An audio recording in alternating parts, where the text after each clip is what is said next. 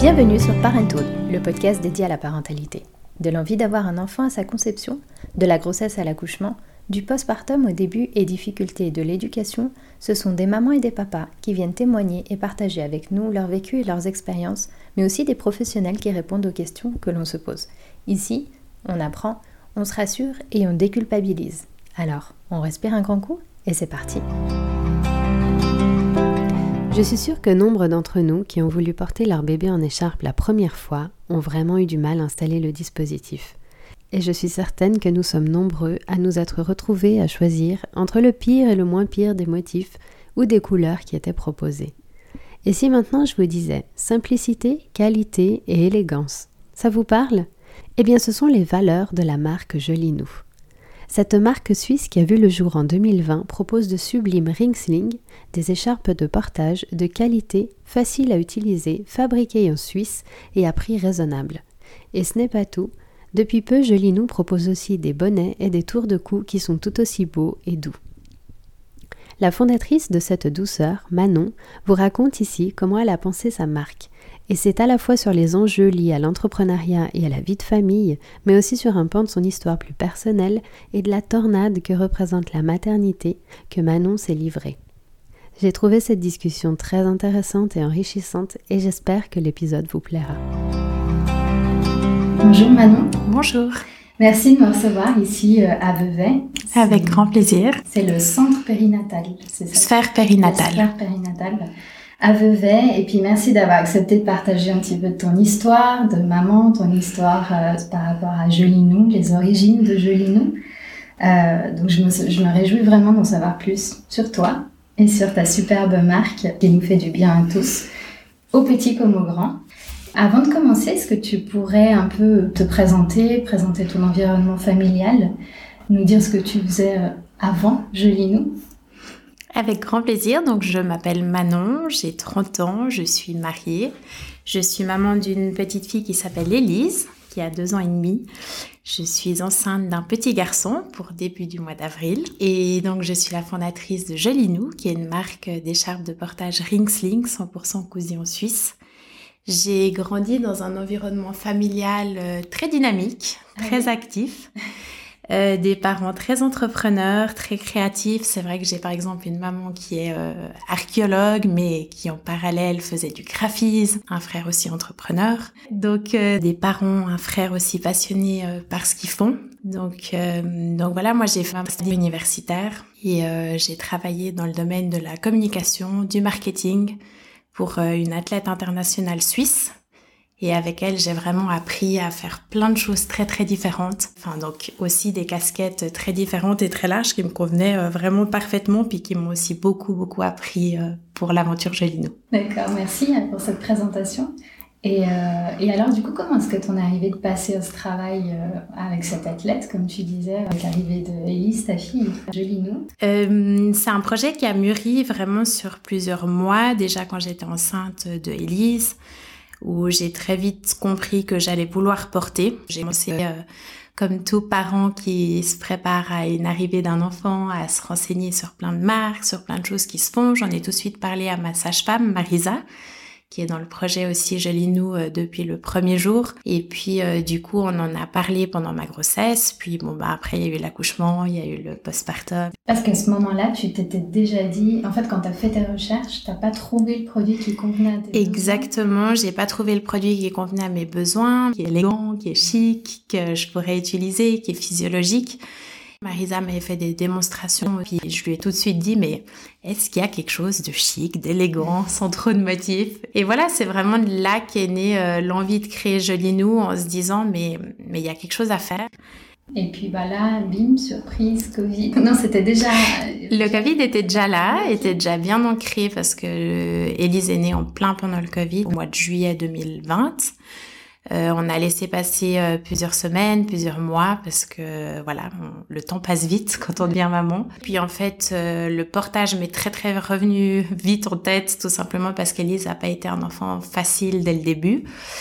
Bon, je pense pas qu'il y a des enfants faciles dès le début, mais disons que ça a été euh, plutôt compliqué pour moi aussi euh, personnellement parce qu'elle pleurait beaucoup, elle avait beaucoup besoin d'être à bras, donc le portage, il est très vite revenu euh, en ligne de compte. Donc, on en a reparlé avec Marisa. Et puis là, j'ai dit non, mais c'est pas possible. Il faut qu'on crée une marque. Il y a quelque chose à faire. Il y a un marché. Donc, le projet Jolinou a vraiment commencé au mois de novembre 2020. Donc, 4-5 mois après sa naissance où je me rappellerai toujours, j'ai fait une note audio à Marisa en lui disant bon Marisa, écoute, j'ai réfléchi ce week-end, on va appeler la marque Jolinou, euh, on va faire des ring slings parce que c'est facile à mettre en place, c'est rapide, c'est aussi bien pour les papas, mhm. facile. Euh, enfin voilà, les papas ont souvent un peu plus intérêt pour un ring sling qu'une écharpe avec beaucoup de nœuds, des grands métrages de tissu.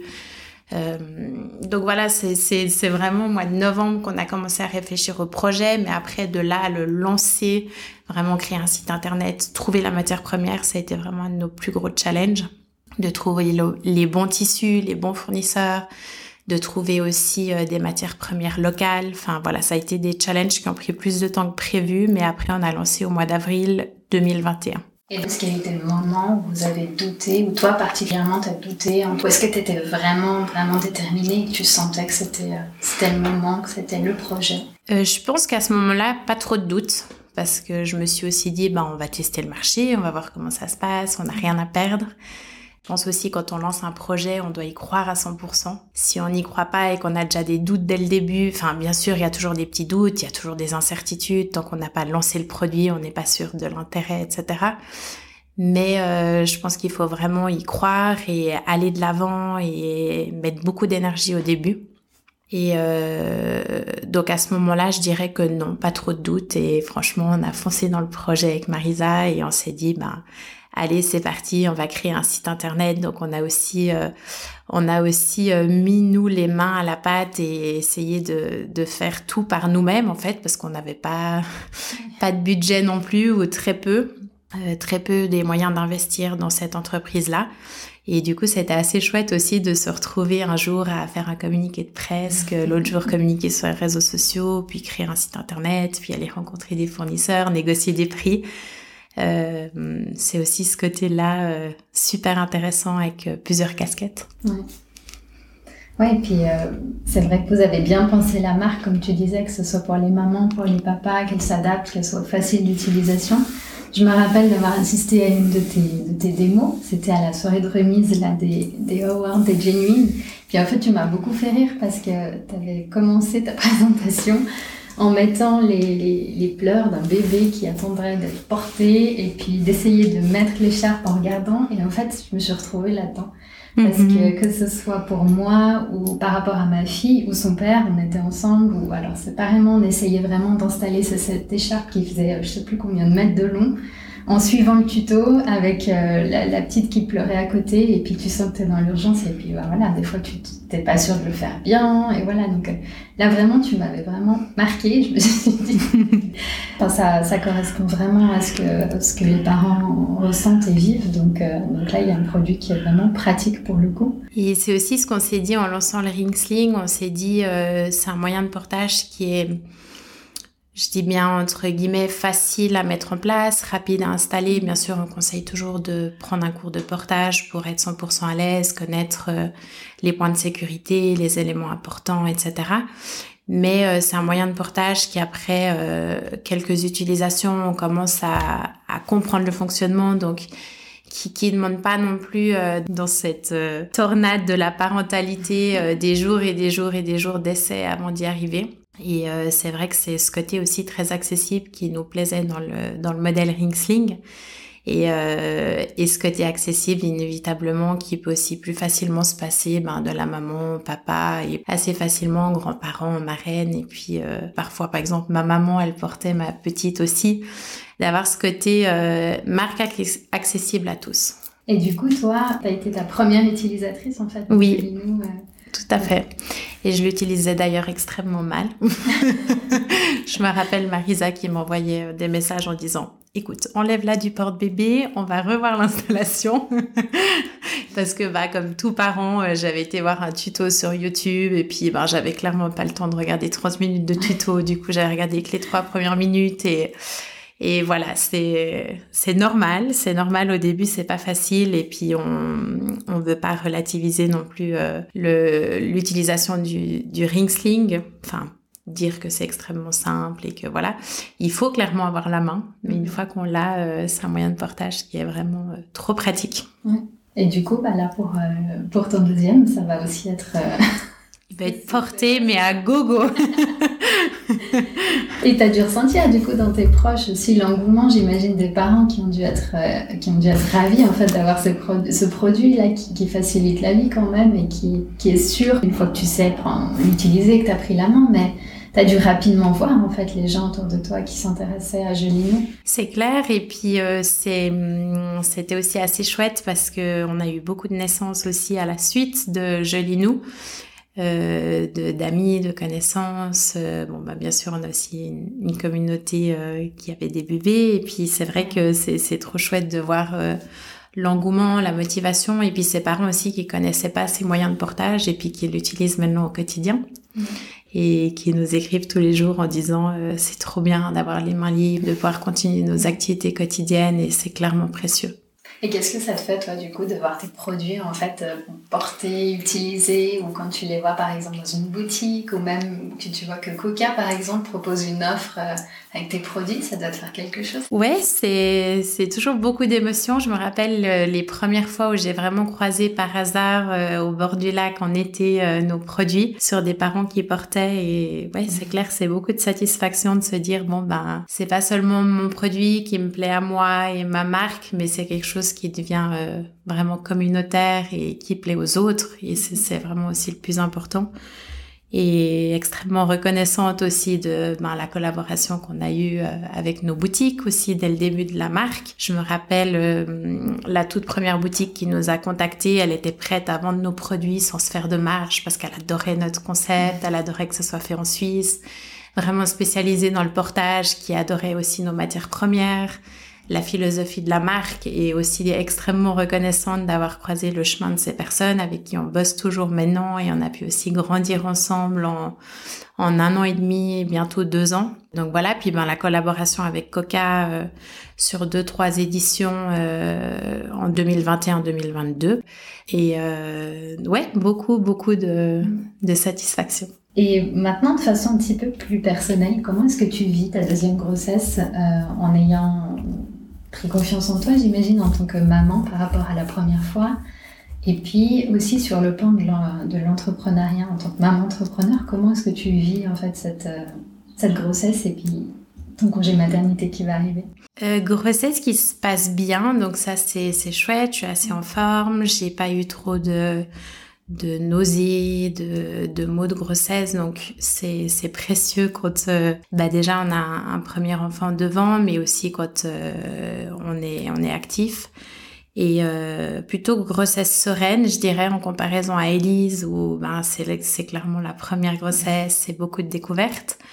Euh, je trouve que la deuxième grossesse passe extrêmement vite, extrêmement vite aussi au vu de ben voilà, de, de, de des activités qu'on a. Mais euh, ça se passe bien, c'est un challenge euh, de prendre du temps pour moi. Je pense que c'est vraiment le plus gros challenge là que j'ai actuellement, c'est de me dire que j'accouche dans deux mois et qu'en fait euh, j'ai finalement eu très peu d'heures à me consacrer à moi-même. Et c'est vrai que ça c'est c'est totalement différent de la grossesse avec Elise, mais mais ça se passe bien. J'ai plus peur du postpartum où je vais vraiment devoir gérer euh, avec mon mari, ben Élise, un deuxième un deuxième bébé nouveau-né et euh, une entreprise, mais on verra, on verra. Et justement, à propos de ça, est-ce que tu sais déjà comment tu vas t'organiser? On essaye d'anticiper un maximum avec Nora qui travaille avec moi, de, de mettre en place les choses maintenant. Mais honnêtement, je sais pas comment ça va se passer. J'aimerais bien sûr faire un break, en tout cas de, de deux mois. Mais euh, la réalité va peut-être être différente, je, je sais pas. C'est vraiment dur à dire maintenant, mais on verra. On croise les doigts. Et en parlant de Nora, euh, quand est-ce qu'elle a rejoint l'aventure? Parce que tu as parlé de Marisa, du coup, en fait, euh, Jolie Nous, c'est pas que ton histoire, c'est ton histoire avec Marisa. Oui, exactement. C'est chouette d'ailleurs d'avoir une relation aussi forte avec sa sage-femme. Euh, mais par rapport à Nora, comment, comment votre rencontre s'est passée? Alors du coup, bah oui, euh, Marisa, donc c'est vraiment la première personne qui a rejoint l'aventure euh, Jolinou, tout en sachant qu'elle, elle, elle travaille déjà en tant que sage-femme indépendante. Elle travaille à 100%, elle a aussi une vie de famille, elle a son projet ici, Sphère périnatale euh, à Vevey. Enfin voilà, elle a, aussi beaucoup de choses en parallèle. Donc je dirais que Marisa, elle m'aide beaucoup pour euh, tout ce qui est développement de produits, des prototypes, Ensemble, on va aussi à Paris, au Salon international du tissu pour sourcer des matières premières. Enfin voilà, on, on est vraiment plutôt dans le développement de produits et hum, elle, elle a vraiment ce contact aussi beaucoup avec les parents, les familles à domicile. Elle donne des cours de portage, elle est sur postpartum. Enfin, elle a ce côté très euh, très euh, sur le terrain que moi finalement j'ai très très peu. Et puis Nora, elle est venue, euh, elle est arrivée dans un moment de l'aventure Jolinou qui était assez stratégique pour moi parce que c'est un moment où je commençais un peu à m'épuiser.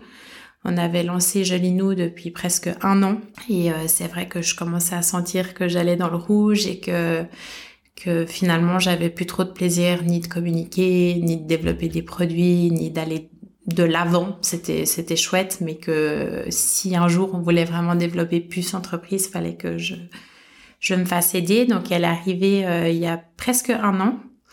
Euh, début février 2022. Et puis voilà, elle m'aide pour plein de choses différentes, que ce soit la com, que ce soit euh, bah aussi du développement de produits avec Marisa, que ce soit euh, des newsletters, de la presse, enfin plein plein de challenges quand on lance son entreprise. Et puis je dirais que vraiment ce qui ce qui fait du bien quand on s'allie à du monde, c'est qu'on se retrouve plus toute seule dans son projet à prendre ses décisions qui finalement sont des décisions où on a pu en parler avec son entourage, avec sa famille, etc. Mais on en parle différemment quand c'est vraiment quelqu'un de l'équipe qui comprend les challenges profonds de l'entreprise, qui est aussi des transparents par rapport aux finances, par rapport à la compta, par rapport à plein de choses. Et euh, c'est vrai que pour moi, c'est extrêmement précieux de s'allier à quelqu'un ou à plusieurs personnes pour euh, pouvoir échanger, pour pouvoir décharger, pour pouvoir euh, faire évoluer l'entreprise euh, avec plusieurs avis aussi. C'est vraiment intéressant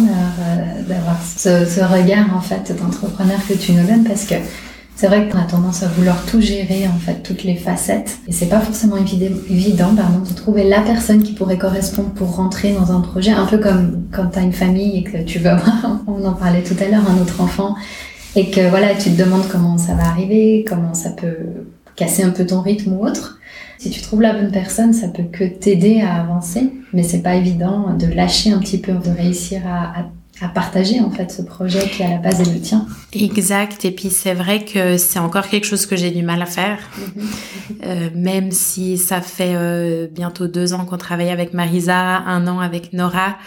Euh, ça reste nos, nos, bébés, nos projets, ça reste euh, voilà ancré en nous et c'est dur de déléguer, c'est dur de se détacher de certaines choses, mais je pense que les choses se font aussi petit à petit.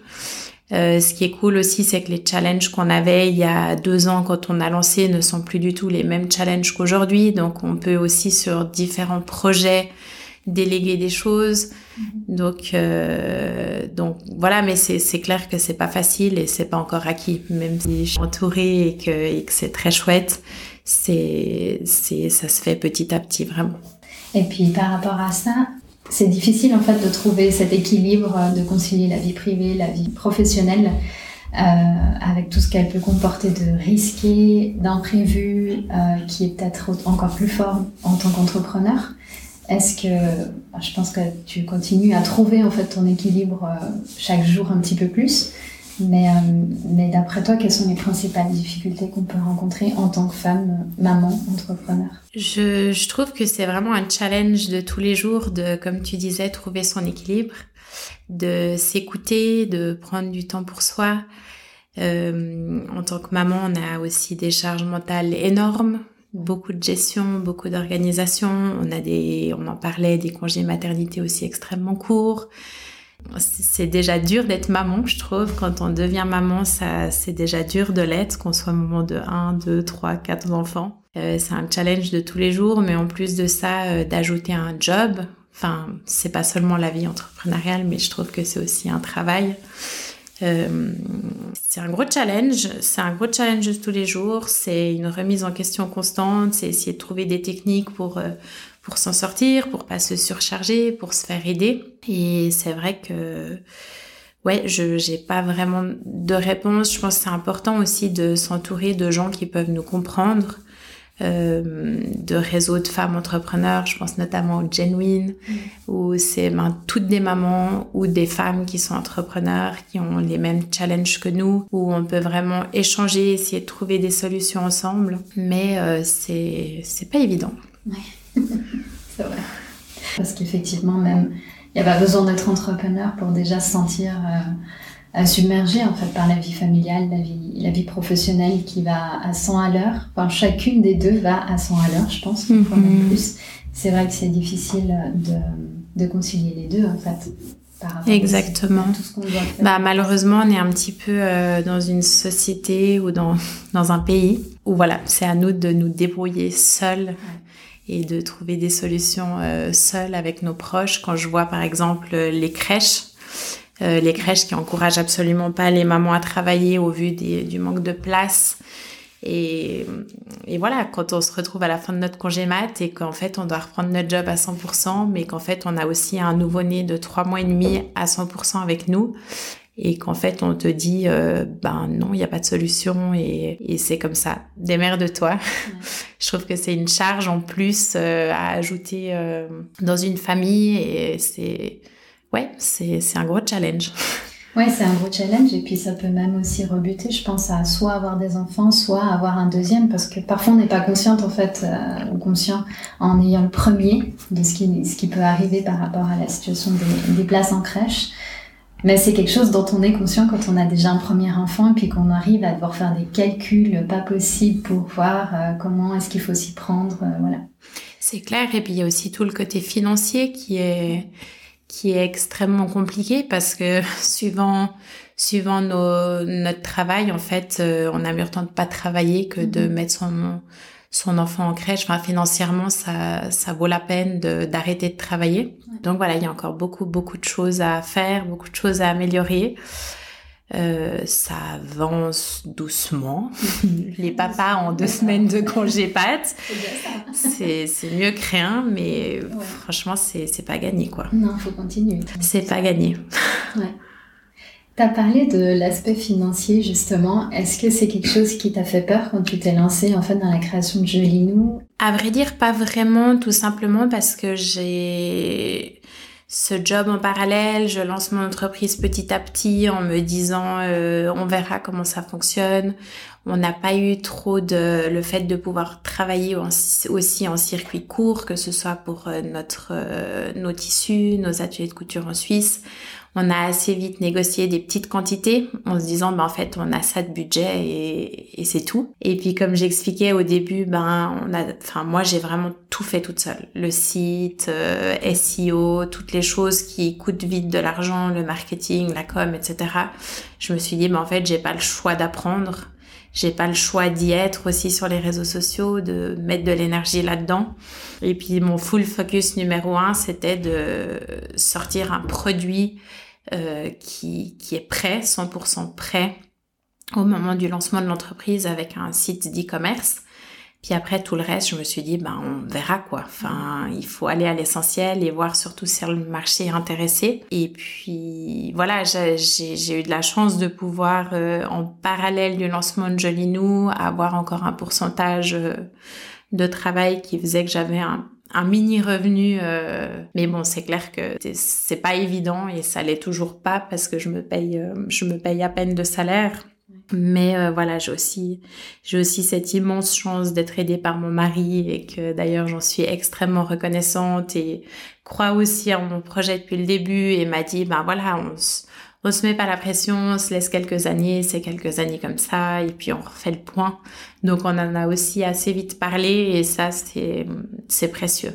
Clairement c'est précieux parce que si j'avais été une maman seule avec un enfant, ça aurait pas été possible. Ou alors ça aurait pris euh, trois, quatre fois plus de temps à lancer vraiment ce projet. Euh. Mhm. et par rapport à, à, cette histoire de crainte, euh, ça, Quelles ont été les réactions en fait quand tu as annoncé à ton entourage? Là, tu parlais de ta famille qui du coup est déjà très dynamique, très lancée et qui ose essayer, mais c'est pas toujours le cas. Donc, euh, comment ça s'est passé quand tu as annoncé euh, à ton entourage ton intention de créer Jolinou Ça s'est bien passé. Vu que ça s'est fait aussi progressivement, c'est pas que j'ai annoncé en disant euh, alors je quitte tout, je lance Jolinou demain et c'est comme ça que ça va se passer. On va vendre des écharpes de portage. Je pense que là, ça aurait était une pilule un peu moins digeste euh, à digérer. Mais euh, c'est vrai que vu que ça s'est aussi lancé petit à petit, ben ils ont vu que ça commençait à prendre, que c'était un projet euh, qui était intéressant. On en a aussi beaucoup parlé avant même que avant même que je lance. Par exemple, non Jolinou, je me rappelle, on était tous à table avec ma famille en train d'essayer de trouver un nom, de faire des logos. Enfin, c'était assez marrant un week-end. Et, euh, et voilà, donc des réactions plutôt positives et franchement, euh, personne m'a, m'a, m'a mis le frein ou m'a dit euh, franchement, te lance pas, c'est une mauvaise idée. Mais je pense aussi parce que ça s'est fait petit à petit, en parallèle d'un travail, en parallèle du fait aussi que j'avais encore beaucoup Élise avec moi. Mm-hmm. Donc pas de frein majeur par rapport à ça, donc assez chanceuse. Si tu devais avoir un conseil pour allier justement la carrière et la vie privée quand on a un travail qui est aussi prenant, et en parallèle une vie de famille?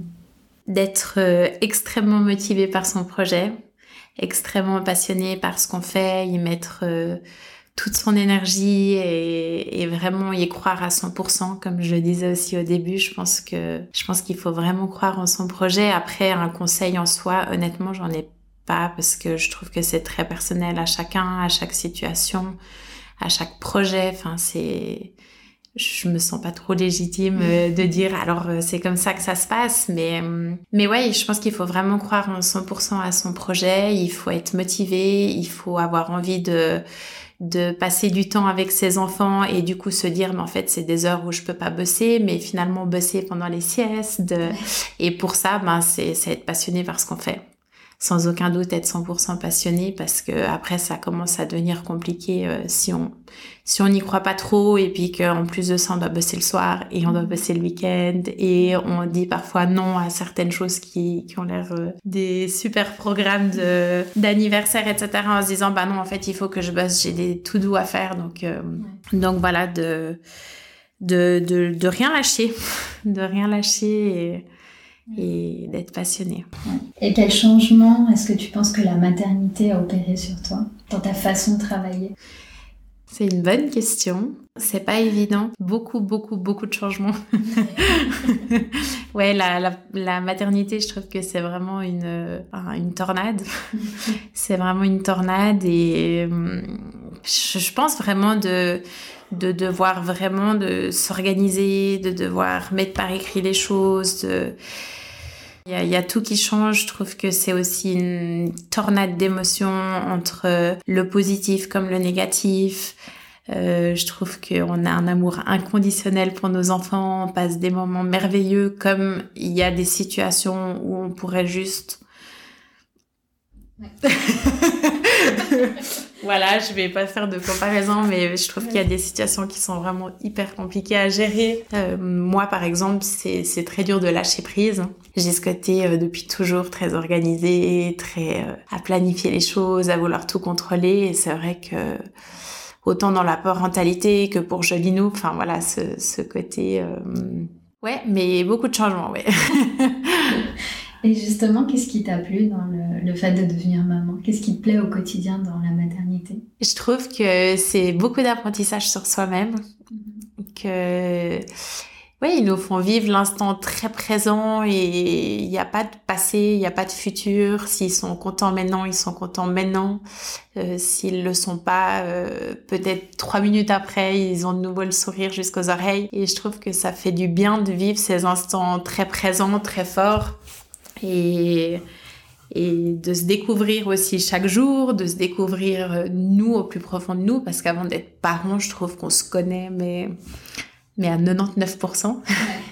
et quand on devient parent, on remarque euh, où elles sont vraiment nos limites de patience, de, de plein de, de facultés. Et euh, ouais, c'est une sacrée aventure, sacrée, euh, sacrée tornade d'émotions. Enfin, je trouve au début, quand tu deviens maman, je trouve les changements, c'est ton corps, c'est, c'est aussi dans ton couple, c'est, enfin, il y a beaucoup de changements par rapport à tout ça. Puis après ça, ça se restabilise, mais puis en fait, après, jusqu'à qu'il soit adulte, ce sera des changements euh, pendant l'adolescence, pendant, enfin, toutes ces phases aussi. Euh. Et puis avec un deuxième, un troisième enfant, t'as encore d'autres changements. C'est clair. T'as de nouvelles personnalités à gérer. Mm-hmm. À chaque fois de nouveaux challenges. Donc, mm-hmm. ouais. Non, mais c'est clair. Et puis, je trouve que c'est des émotions tellement, tellement fortes qu'on on a du mal à ressentir avant d'être parent. Que avant d'être parent, on, ressent pas, euh... oui, on ressent de l'amour, etc. Mais on ressent pas cet amour pour un enfant que une fois qu'on est parent, aussi fort, aussi intense, aussi et vice versa. Parfois, des quand on a mal dormi, qu'on est fatigué, qu'on est à cran, ou il y a des jours où on n'a pas de patience, ou Enfin, moi, je me retrouve parfois à crier sur Elise où je me dis, oh! après, je, culpabilise à fond. Je me dis, mais elle a, elle a dû avoir peur de moi et tout. Enfin, c'est des, des choses qu'on faisait pas avant. Et en fait, ils nous repoussent dans des retranchements que parfois on se dit, mais je suis comme ça. vraiment euh, été aussi loin dans nos limites, je pense, qu'avec la, la, parentalité. Mm-hmm. C'est clair que tu pouvais approcher des limites. Euh, au travail, dans les relations avec les autres, ou même dans ta famille, dans tes proches, avec tes mhm. proches et tout, mais, mais rarement comme ça. Avoir la responsabilité d'un tout petit être, et puis il y a l'image mhm. qu'on doit lui transmettre, il y a, il y, a, il y a tous ces sentiments mélangés, puis comme tu disais, la culpabilité, elle est, elle est si puissante quand on devient parent, je pense que c'est très très difficile à gérer. Et je pense aussi que la société, elle nous met une pression de fou. On a accès à tellement d'informations, tellement de... Enfin, il y a... Moi, la première, pendant ma première grossesse, j'ai lu des livres et des livres et des livres et sur l'accouchement et sur... Et puis, en fait, quand tu te retrouves à accoucher, finalement, t'as plus aucun instinct parce que t'as lu tellement de choses que, certains se contredisent. Certes. Puis en fait, que finalement, là, ma deuxième grossesse, c'est aussi pour ça. Je pense que c'est beaucoup plus serein pour moi. C'est que je me dis, ben, en fait, je me fais confiance, je fais confiance à mon corps. Euh, je me réjouis d'accoucher parce que j'ai une super expérience aussi avec Elise. Et je me mets peut-être moins de pression aussi qu'avec Elise où finalement on se dit euh, bon je vais devenir maman, je vais être la maman parfaite, et je veux que ma petite elle ait une chambre Instagram, euh, je veux que pour sortir de la mat elle ait cet habit parce que c'est trop mignon et puis que ce sera trop beau sur les photos et puis moi je veux être au top euh, dès le mois 3 puis puis là c'est vrai que je pense qu'on se dit je sais par où je suis passée je sais que ça va pas se passer comme ça. Et c'est pour ça, je pense que cette deuxième grossesse, c'est aussi plus léger. Et c'est souvent ce que je dis aux gens. Je dis oui, ça passe très vite. Oui, j'ai moins le temps pour moi. Oui, c'est, c'est peut-être plus compliqué par rapport à tout ça. Mais je pense clairement qu'on se met moins de pression puis qu'on sait par où on est passé. Oui, tes attentes et, sont euh, réalistes. Hein. Les attentes sont réalistes. Et en fait, je sais que moi, par exemple, personnellement, pour cette deuxième grossesse, je ne veux pas lire de livre. Mm. Je veux pas lire de livre. J'écoute de temps en temps un épisode de podcast ou, enfin, parce qu'on a quand même besoin de se préparer et tout, mais on verra quand bébé sera là, si vraiment ce sera plus, plus tranquille et où on lâchera prise sur plus de choses. Mais hum, c'est vrai qu'on est quand même dans une société où on, on nous met une pression de fou. Mm-hmm. C'est un peu dur euh, parfois de prendre du recul par rapport à tout ça aussi. Moi, la première qui suit énormément de choses liées à la parentalité. Maintenant, il y a de plus en plus de comptes aussi où on, défait les tabous, on essaye de parler de sujets plus sensibles et, franchement, ça fait du bien. Ça fait du bien euh, de voir aussi euh, le behind the scene de de tout ça. Et... Oui, parce que si, si tu l'apprends à temps, je pense que ça peut t'aider aussi justement à pas créer des attentes trop irréalistes, alors que quand tu le sais pas forcément, et que comme tu le disais tout à l'heure, avec la chambre Instagrammable, l'accouchement Instagrammable aussi, mm -hmm, toute la totale et tout, puis qu'après chaque chose, une par une, finalement l'accouchement ça se passe pas comme on, peut, on pouvait l'imaginer, mhm. bien qu'on sache que ça se passe rarement comme, on veut ou comme on peut l'imaginer. Mais malgré tout, on a tendance à penser à certaines choses puis après, bah, chaque étape, je pense qu'elle se déconstruit au fur et à mesure des mhm. premiers mois. C'est ce qui fait que le postpartum parfois peut être difficile mhm. aussi quand on quand on n'y est pas bien préparé ou qu'on l'a pas déjà vécu. Le lâcher prise, c'est hyper important, mais on a du mal en fait parce qu'on a mhm. tellement de contenu auquel on aimerait ressembler ou comme, qui, qui nous forge un peu notre opinion de la parentalité que c'est extrêmement difficile. C'est clair. Je, me réjouis aussi de voir comment est-ce qu'on va réagir, euh, par exemple pour Elise quand elle est née. Moi, je me rappelle que je voulais absolument pas qu'elle pleure. Donc dès qu'elle pleurait, pour moi, c'est qu'il y avait un besoin vital, c'est qu'il y avait un problème, elle avait faim, fallait changer la couche. Enfin voilà, je faisais ma petite liste check-up. Et euh, je me rappelle que mon mari était totalement dans l'opposé à dire on peut la laisser pleurer, elle va se rendormir, ça ira. Et je me rappelle vraiment pendant 4-5 mois, j'étais là, quitte à ce que je me lève 10 fois par nuit, je le ferai moi si mon mari veut pas le faire, mais je la laisse pas pleurer. Alors que pour un deuxième, je sais que ce sera différent. J'ai vu qu'en fait, c'est pas c'est pas grave de laisser pleurer un enfant euh, et puis de pas arriver tout de suite à sa rescousse. Mais du coup, ça, je pense que ça va être assez intéressant de pas de comparer parce que je pense qu'on a déjà pas mal oublié, mais de revivre la chose. Est-ce qu'on revivra ça plus sereinement? Ou au contraire, en fait, dès que tu deviens parent, t'as un espèce de contrôle, je sais pas. Non, je pense que comme tu l'as dit, il y a aussi cette notion de se faire confiance et de se, fier mhm. plus à son instinct, mhm. chose qu'on peut faire parfois la première fois, mais que cet instinct, il a tendance à être un peu effacé parce qu'on voit autour. En plus, tu l'as dit, souvent, tu as des avis complètement opposés. Donc, mm tu quelque chose, puis tu reviens, tu essayes autre chose. Donc, tu patauges un peu dans, tes essais parents et, et ça, ça, donne des mélanges où toi-même t'es pas sûr, ton enfant sait que tu peux pas être sûr et tout. Alors que le deuxième ou la deuxième, je pense que tu, tu sais plus facilement où tu vas, ce que tu peux faire, mm-hmm. tout en prenant en compte bien sûr que l'enfant il a aussi une personnalité différente, mais mais tu, je pense que tu as plus confiance. C'est clair on verra euh, quel type de parent on sera euh, pour un deuxième, mais ouais, c'est intéressant. Puis d'en discuter aussi beaucoup parce que c'est mhm. vrai que ben non, on en rigole, mais sur le coup, franchement, c'est pas drôle. Non, c'est vrai que tu, tu, tu, subis quoi. Enfin, je trouve les premières semaines, tu subis, t'es fatigué, t'es à nerf, t'es à cran, mm. euh, t'as mal partout, t'as, enfin, puis en fait, c'est pas là que tu te poses et que tu dis bon, en tout cas, nous, c'était pas là qu'on se posait à se dire qu'est-ce que tu ressens? Qu'est-ce que. Enfin, non, on subissait et puis les journées passaient et puis. Puis je pense que c'est la période où on s'est le plus engueulé dans toute notre vie, mais c'est passé. Maintenant, on en rigole et, et on verra comment on fera, mais pour le deuxième. Mais c'est pas drôle. je crois que c'est ce que je. J'ai le plus peur là. Euh, autant l'accouchement et tout, ça me fait pas du tout peur et je me réjouis, mais autant le postpartum en tout cas, je te souhaite aussi de profiter de ces moments. Puis, euh, ouais. Début 2024, euh, ça, je serai en burn-out, soit. non, mais je pense que ça va aller. Cette fois-ci, tu es bien entourée aussi. oui, aussi. Puis je trouve aussi au début, c'est ce qui est compliqué, c'est toutes ces premières fois, enfin, ça peut paraître un peu bête, mais moi, la première fois, le premier jour où je l'ai amenée à la crèche, je me suis dit, mais quel enfer de la ah mettre à la crèche, elle va être toute seule, elle est, si petite. elle...